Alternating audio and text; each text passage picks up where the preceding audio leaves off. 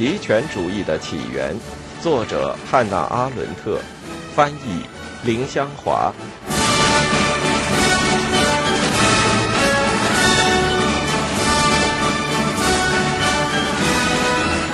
第一部，反犹主义。这是一个值得注目的世纪，以革命开始，却以交易收场。或许它会被称为一个一无是处的世纪。罗歇·马丁·杜加尔。第一章：蹂躏常识的反犹主义。许多人至今仍认为，纳粹意识形态集中于反犹主义。纳粹政策一贯坚持以迫害并最终消灭犹太人为目标。其实这仅仅出于偶然。只有最后大灾难的恐怖。甚至只有当幸存者无家可归，并且失去了根基，才使犹太人问题在我们的每日政治生活中显得重要起来。纳粹所宣称的主要发现，犹太人民在世界政治中的作用，以及他们的主要兴趣——迫害全世界的犹太人，一直被舆论认作赢得群众的借口或有趣的蛊惑手段。忽略纳粹自己所说的话，导致以上认识的偏差。在当代历史上，几乎没有哪一个方面比这一事实更令人愤慨、更带有神秘性质。以及，本世纪悬而未决的全部重大政治问题中，这个似乎无足轻重的犹太人问题，居然有此暧昧的荣耀，能启动整部地狱机器。这种原因与结果之间的脱节，扰乱了我们的常识。更不用说历史学家关于平衡与和谐的观念了。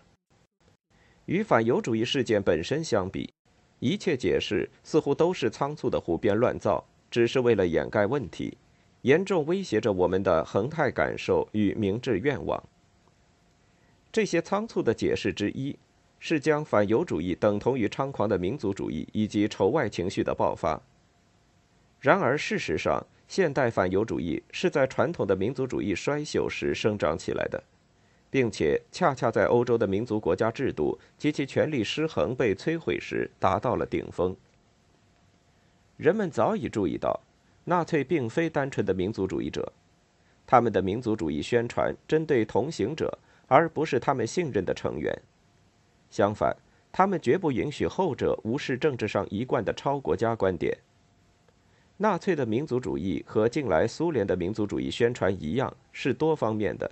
都是用来培植群众的偏见。纳粹一向真正蔑视狭隘民族主义和民族国家的地方主义。他们一再重复说，他们的运动像布尔什维克运动一样是国际范围的。这一运动对他们来说比对任何国家都重要。其他国家的民族主义只局限于一块具体的领土。不光是纳粹，还有五十年的反犹主义历史，都明显证实反犹主义和民族主义不是一回事。十九世纪最后几十年里，一批最初的反犹主义政党，也是在国际上最早联合的组织。从一开始起，他们就召集国际会议，关注国际的，至少是在欧洲范围内的协调行动。类似民族国家纷纷衰落和反犹主义的生长这样的总体趋势，单独用一条理由或一种原因很难做出令人满意的解释。在大多数这一类例子中，历史学家面对一种非常复杂的历史情景，他简直可以任意孤立出一种因素作为时代精神，但这意味着迷失方向。但是有几条有益的一般规则。其中，对于我们的目的最有用的是托克维尔在《旧制度与大革命》第二卷第一章里论述的伟大发现，即法国革命爆发时群众对贵族阶级的狂暴仇恨的动机。这种仇恨启发了伯克，他说：“革命与其说关注国王的体制，不如说关注绅士的状况。”托克维尔认为，法国人民比以前更仇视即将失去权力的贵族。恰恰因为贵族迅速的丧失真正的权利，并不伴随着大量丧失财富的事实。只要贵族还拥有无边的司法权利，他们就不仅被人容忍，而且还受人尊敬。当贵族失去特权，尤其是丧失剥削和压迫的特权时，人们觉得他们是寄生虫。在统治国家方面不起任何作用。换言之，剥削和压迫都不是他们引起怨恨的主要原因，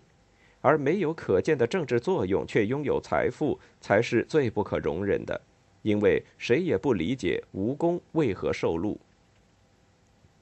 当犹太人同样的失去了他们在公共事务中的作用和影响，除了财产之外一无所有时，反犹主义就达到了顶峰。希特勒执掌政权时。德国银行早已几乎全是犹太人的了，在银行业，犹太人控制了主要的地位已有一百多年。德国的犹太人在经过社会地位和数量上的逐步增长后，迅速衰落。统计学家们预言，它将在几十年之内消失。当然，统计数字并不一定指向真正的历史过程。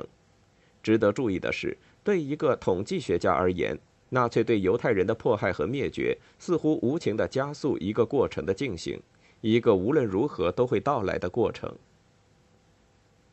在西欧各国，情况几乎也都一样。法国的德雷福斯事件的突发，并非在第二帝国治下，当时法国犹太人正处于繁荣的顶峰，并且产生很大的影响。这件事发生在第三帝国时期，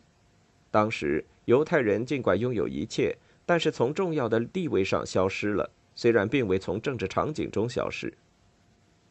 奥地利的反犹主义之演成暴力，并非在梅特涅和弗朗茨约瑟夫统治时期，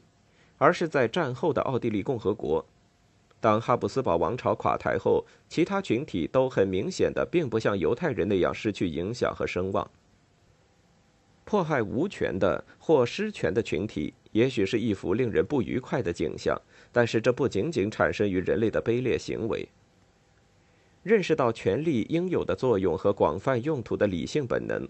一方面使人服从和容忍真正的权利，另一方面使人仇视那些无权却有钱的人。即使是剥削和压迫，也都仍能使社会运转，并能建立某种秩序。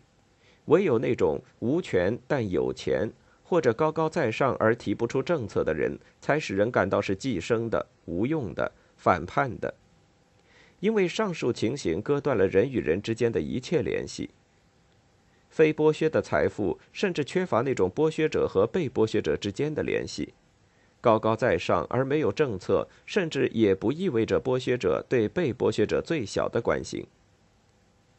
西欧与中欧犹太人总体的衰落，只构成了一种氛围。发生后来的各种事件，衰落本身很少能解释这些事件，正如贵族权力的丧失不能解释法国大革命。意识到这类通则，有一点很重要，即可以驳斥那些常识的说法，它使我们悟性暴力仇恨或突发的反抗必定产生于巨大的权力和巨大的虐待，而后来产生的对犹太人的仇恨，只是对他们的重要性和权力的反动。由于问题只诉诸境遇较好的人，所以有另一个更严重的常识性谬误。因为犹太人是一个毫无权利的群体，他遇上了时代中普遍和难以解决的冲突，背负罪责，最后被当作一切罪恶背后的黑手。在许多自由派分子的心目中，对这种说法的最出色描述，也是最出色的反驳，是第一次世界大战后流传的一个笑话。一个反犹主义者声称是犹太人引起了战争，有人回答说：“是的，犹太人和骑自行车的人引起了战争。”有人问：“为什么是骑自行车的人？”那个人反问：“那又为什么是犹太人？”关于犹太人总是替罪羊的说法，意味着其他任何人也都可能成为替罪羊。这种看法坚持认为受害者是完全无辜的。说他无辜，暗指他不仅未曾作恶，而且根本未曾做过与面临的问题有关联的任何事。事实上，纯粹独断形式的替罪羊一说从未见诸文字，但是每当坚持此说者苦心孤诣地试图解释为何替罪羊的形象如此适恰，他们总会指出，他们已抛弃此等说法，转向通常的历史研究。在这种研究中。所发现的只是历史由许多群体创造，而出于某种原因才单列出某一个群体。所谓替罪羊，必然不会再是那种无辜受害者，整个世界都将其一切罪愆归咎于他，并通过他而意欲逃避惩罚。他变成群体中的一个群体，而所有的群体都和这个世界的事物有关。不只仅因为他成为世界之不义和残酷的牺牲者，就不再要共同负责。直到最近，替罪羊论的内在破绽足以证明它是一种逃避主义的说法，是应该被抛弃的。但是，恐怖作为政府的主要武器的趋向上升，又使它比以往更能令人置信。现代专制政体同过去一切暴政之间的根本区别在于。恐怖不再用作一种手段来压迫和威胁对手，而是作为一种工具，用以统治十分恭顺的民众。我们今天所理解的恐怖是事先没有任何挑动便实施打击，他的受害者即使从压迫者的眼中似乎也是无辜的。这就是在纳粹德国发生的情况，全部恐怖都对准了犹太人，即针对和他们的具体行为无关的共同性格。苏俄的情况更混乱，但不幸事实却很明显。一方面，布尔什维克制度不像纳粹，他在理论上从不承认可以对无辜的人民实施恐怖，尽管根据某些实践来看，这种说法好像很虚伪，但是这毕竟有区别。另一方面，俄国的实践在某种范围内比德国更先进，任意实施的恐怖甚至不局限于种族差异。当一些旧阶级类别早已被遗弃之后，遂使俄国的任何人都可能突然变成警察恐怖下的受害者。我们在此不讨论恐怖统治的最终结果，任何人，甚至是恐怖实施者，也难逃恐惧之心。本书只讨论选择受害者时的任意性，在这一点上，关键在于他们在客观上是无辜的，无论有没有做。他们都可能被选中当做受害者。初看起来，这一点好像是对旧有的替罪羊的说法迟来的证实，而且事实上，现代恐怖的受害者确实显示出替罪羊的一切特征。他在客观上绝对是无辜的，因为无论他有无行为，都与他的命运无关。因此，这就又使我们回到一种自动解除受害者责任的解释。这足以说明一种现实，即正在被恐怖机器抓掘的个人完全无辜，以及他们绝对无力改变自己的命运，才有力地打动我们的心绪。然而，恐怖只是在它的最后一刻才发展成纯粹的政府形式。为了建立一个集权政权，恐怖必定表现为执行某种具体意识形态的一种工具。而这种意识形态必须赢得许多人的坚持，哪怕这批人只占少数，才能使恐怖得到固定。对于历史学家来说，犹太人在成为现代恐怖的主要受害者之前，就已是纳粹意识形态的中心。而一种必须说服和动员民众的意识形态，却无法任意选择受害者。换言之，如果一种公然的伪说，例如西安长老议定书。被许多人信以为真，它可以变成一场政治运动的内容。那么，历史学家的任务就不再是揭露那种伪说。当然，这并非要制造一些解释，用以抹杀事件中的主要政治和历史事实，就是伪说被人们所相信。这个事实比它是一种伪说的情形更重要。因此，替罪羊的说法仍是主要的企图之一，旨在回避反犹主义的严重性。以及犹太人被驱赶到事件的风暴中心这一事实的意义。同样流传甚广的，还有关于永恒的反犹主义的对立信条。据此，仇视犹太人只不过是对历史仅赋予或多或少之机会的正常的自然的反应。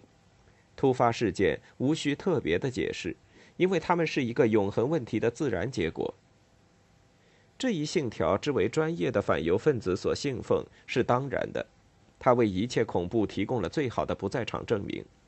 假如人类不停地屠杀犹太人已有两千多年历史是事实的话，那么屠杀犹太人就成了一种正常的，甚至是符合人性的职业。仇视犹太人也就无需争执地被合理化了。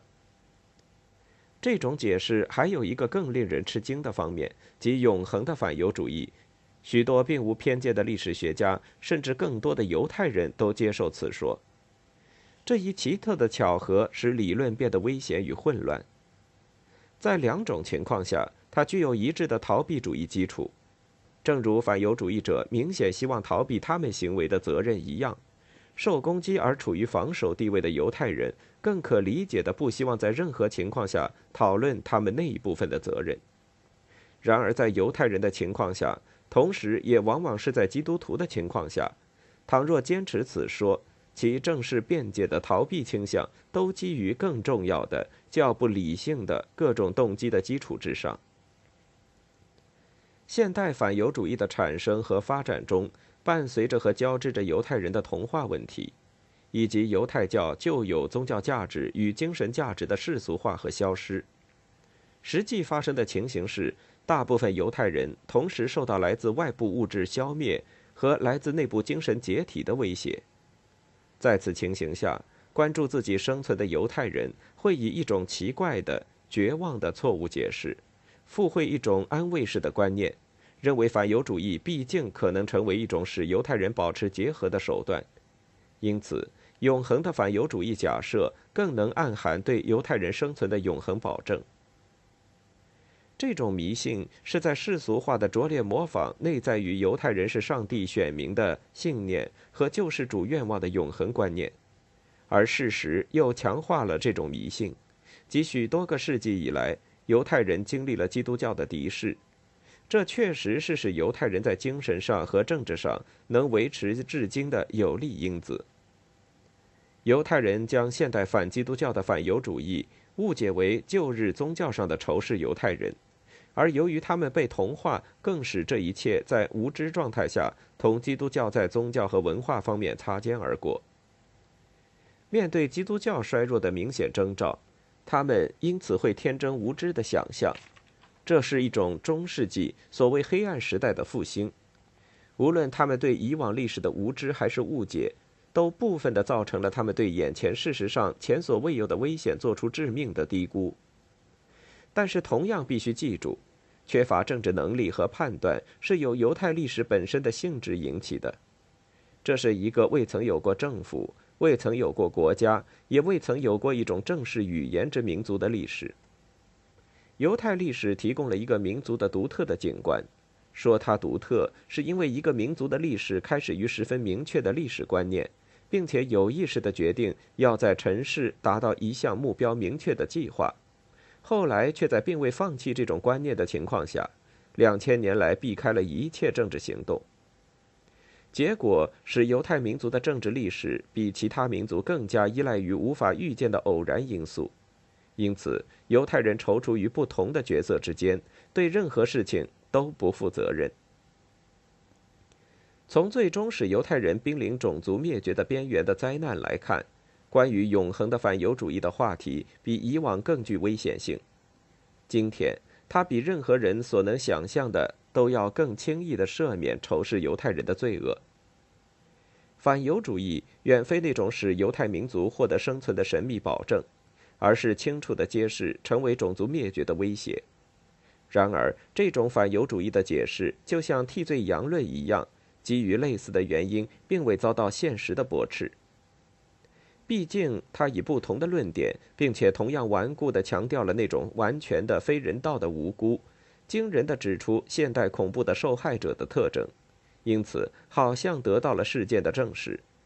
他甚至比替罪羊论更有力，或多或少地回答了那个令人不愉快的问题：在所有的人中间，为什么独独是犹太人遭到灭顶之灾？仅此问题的答案便是永恒的敌视。非常明显，只有两种尝试解释反犹主义运动的政治意义的说法，但他们都否定犹太人的一切责任，并且拒绝从特定的历史出发来讨论问题。根据这种对人类行为意义的根本否定，这些说法很像那种用任意的恐怖手段取消了人类活动可能性的现代政府形式及实践。犹太人在种族灭绝的集中营里惨遭杀害。这多少符合这些对犹太人为何遭仇视的解释？无论他们做或未做什么事，无论他们是恶还是善，情况都将如此。再者，刽子手们只听从命令，并且为他们冷酷无情的效率感到骄傲，也完全像是无辜的工具。由永恒的反犹主义信条支配他们去执行非人道的、非个人化的事件过程。这一类理论与实践之间的共同点本身并不显示历史真理，尽管它们显示了这种观点的时代性质，解释了他们为何在大众看来似乎如此合理。历史学家的关心只是出于他们本身是其历史的一部分，并出现在其追寻史实过程中。他和同时代人一样，受到这些共同点的说服力的影响。对研究现代史的历史学家来说，尤为重要的是小心处理那些宣称解释总体历史潮流普遍被接受的观点，因为上一个世纪产生了大量的意识形态，似乎都是解开历史之谜的钥匙，但无非都在竭力逃避史学家的责任。古代的柏拉图在同诡辩学派的论争中发现。他们的普遍手法是用论辩来迷惑思维，与真理无关，但是只在产生一些本性上不断变化的观点，而他们只有在一致时，并且在维持一致时才有效。他还发现，在世间真理的不确定性，因为信念来自意见而非来自真理。古代与现代的诡辩论者之间的最主要区别是，古代人满足于牺牲真理而取得辩论的短暂胜利。而现代人则以牺牲现实去换取长久的胜利。换言之，一个摧毁人类思想的尊严，另一个则摧毁人类行动的尊严。旧时的哲学家关心如何控制逻辑，现实的历史学家关心的是控制事实。由于历史本身被摧毁，它的可理解性，其基础是由人设定，因而被人理解，也处于危险之中。事实不再构成过往和当今世界的组成部分，并被误用来证明这种或那种意见。可以肯定，如果抛弃意见，传统也不再毫无疑问地被接受，那么无法言喻的迷宫将很少能有导游者。然而，我们的时代充满了大动荡，它们深刻地影响了西方的人类历史结构。这种历史撰写中的困惑无关大局。他们的直接结果是揭示我们至今尚未察觉的历史组成部分。这并不意味着在这场危机中被摧毁的只是表面，尽管许多事物被揭示出来只是表面，而仅在几十年前还被我们认为是不可摧毁的本质。同时发生的欧洲民族国家的衰落和反犹主义运动的发展。以民族形式组成国家的欧洲之崩溃和对犹太人的种族灭绝之间的巧合，而其前置作业是反犹主义在和一切与之竞争的主义争夺公众舆论主导权的斗争中大获全胜，这被看作反犹主义根源的严重征兆。应该在民族国家发展的比较普遍的框架中来观察现代反犹主义。同时，应该从犹太历史的某些方面，尤其是上几个世纪里犹太人所起的作用方面去寻找它的根源。在解体的最后阶段，如果反犹主义口号被证明是激励和组织大量民众以实现帝国主义扩张、摧毁旧的政府形式的最有效手段，那么先前历史上犹太人与国家的关系必然包含着某些社会群体和犹太人之间日益增长的仇恨的基本线索。我将在下一章里说明这种发展的状况。更进一步说，如果现代社会的暴民及各个阶级中失去地位者逐步增多，而产生出领袖，他们并未被犹太人认为是否重要到应成为政治意识形态的焦点上来考虑的问题所困扰，而是反复在犹太人身上看到历史的关键和一切罪恶的中心原因。那么，犹太人与社会之间关系的先前历史必然包含暴民同犹太人之间关系的基本迹象。我将在第三章里论述犹太人和社会之间的关系。第四章评述德雷福斯事件，这是我们时代的一种演出之前的彩排，由于它提供了一种奇特的观察机会。在一个短暂的历史时刻，使我们看到本来隐匿的反犹主义潜在力量，在19世纪的政治范围以及它那相对平衡的精神状态中，成为一种主要的政治武器。所以第四章详细的评述这个案件。当然，下面三章只分析先期因素，他们直到民族国家轮衰、帝国主义发展到登上政治舞台时，才完全表现出来。